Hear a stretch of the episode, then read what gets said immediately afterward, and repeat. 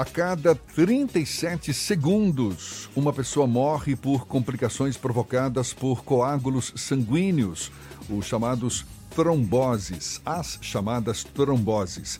É o que diz a Organização Mundial da Saúde.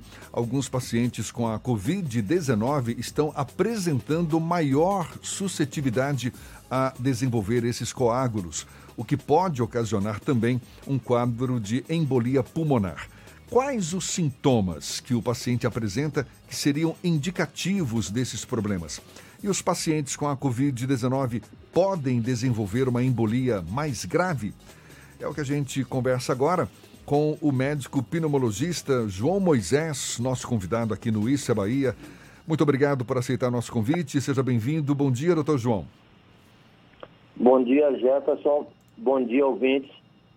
É um prazer estar aqui com vocês.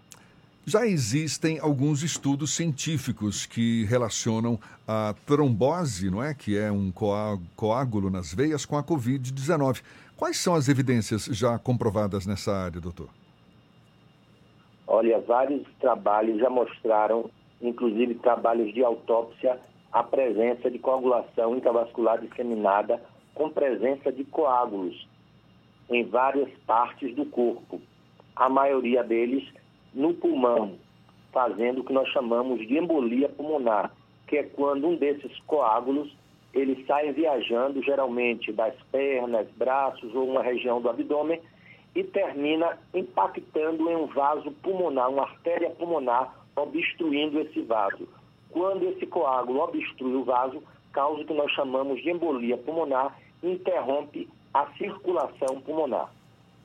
E pessoas que sofrem esse tipo de problema são mais suscetíveis também ao agravamento da situação caso infectadas pelo Covid-19?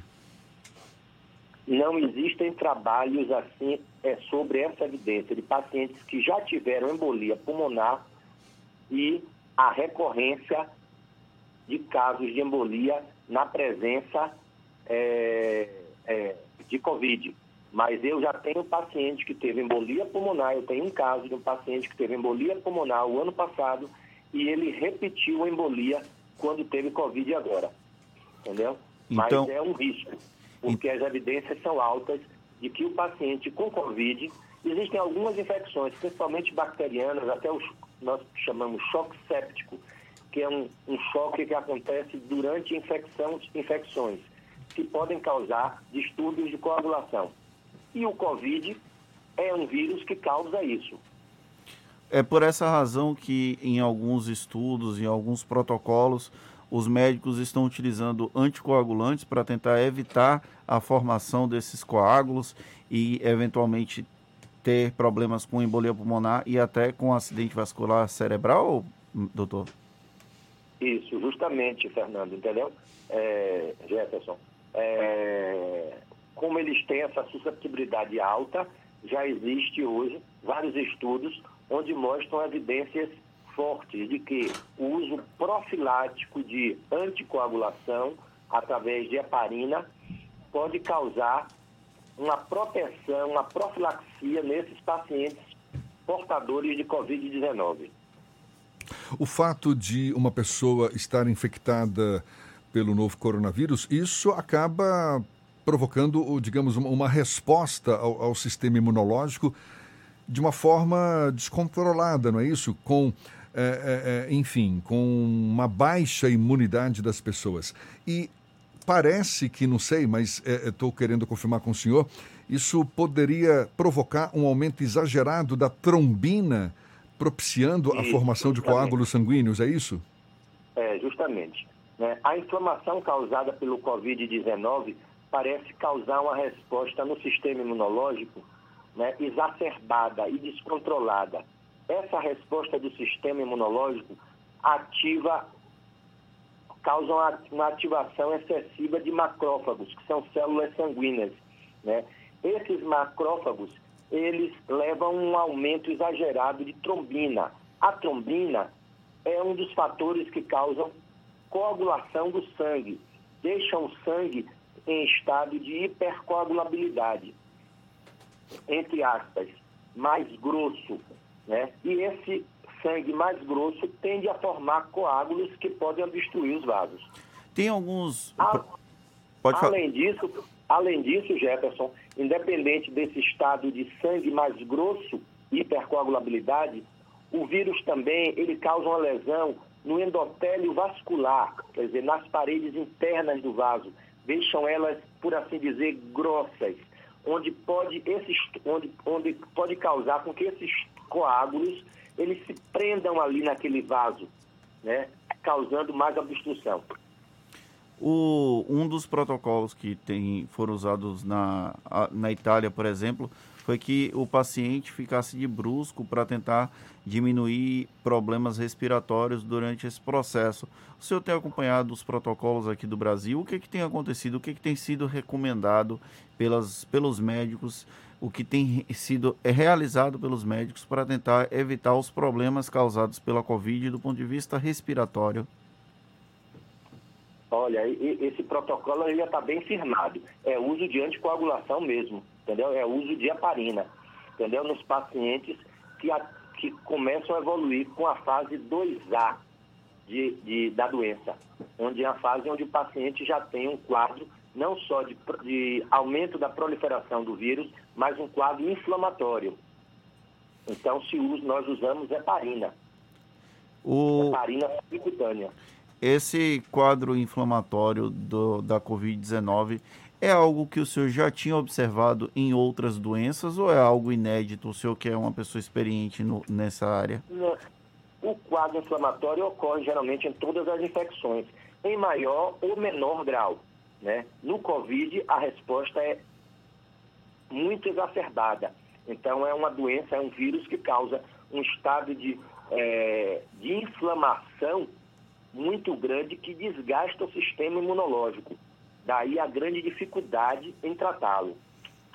Existem formas de antecipar essa, por exemplo, o uso profilático da heparina para pacientes que ainda estão em estágios leves.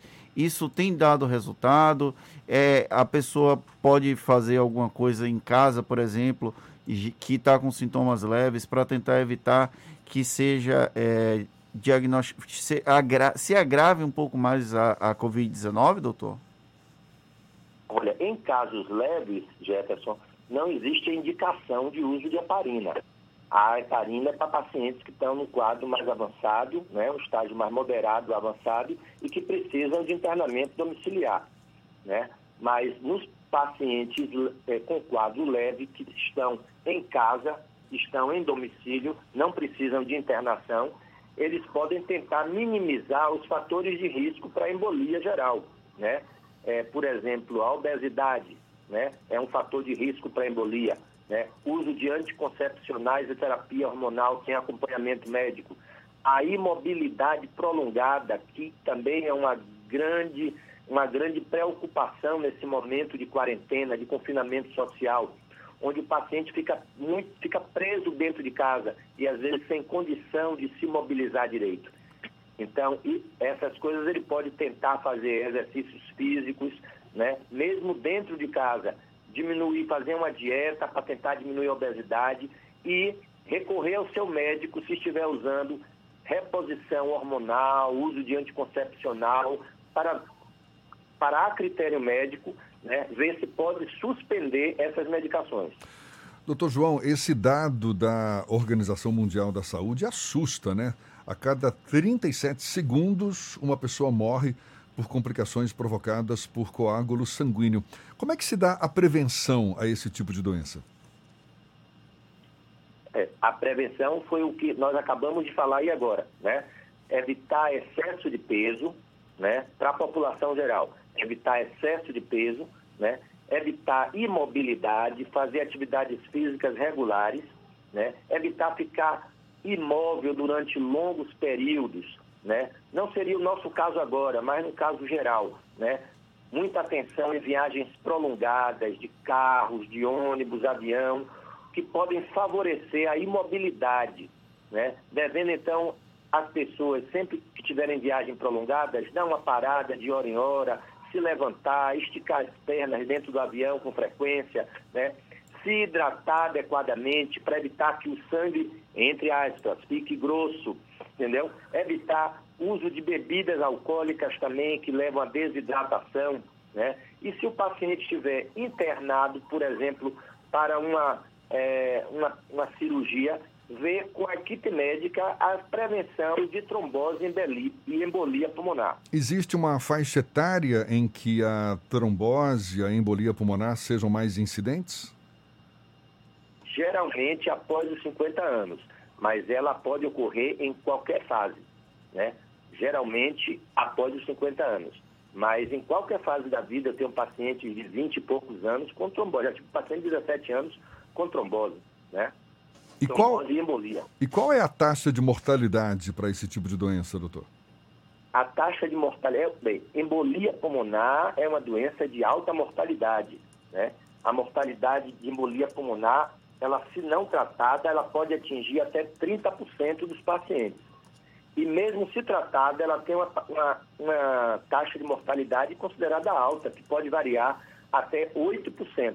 Então é uma, uma doença que é um problema, é um problema médico importante devido à sua taxa de mortalidade. Daí a importância da prevenção, como o senhor destacou, é, combater a obesidade, é, a, o sedentarismo também, não é verdade? Sedentarismo. Praticar atividades Isso. físicas regularmente e uma boa alimentação, que certamente deve também contribuir para a prevenção desse tipo de doença, não é verdade? Vai evitar a, a obesidade. A gente agradece ao doutor João Moisés, médico pneumologista, conversando conosco aqui no Issa Bahia, fazendo essa relação da embolia com a Covid-19 e com a própria a questão do, das tromboses, da embolia pulmonar, como uma doença super grave que merece sim toda a nossa atenção, todo o nosso cuidado para prevenirmos deste mal. Muito obrigado mais uma vez, doutor João, e um bom dia para o senhor. Obrigado você, Jefferson. Bom dia a você e todos os seus ouvintes.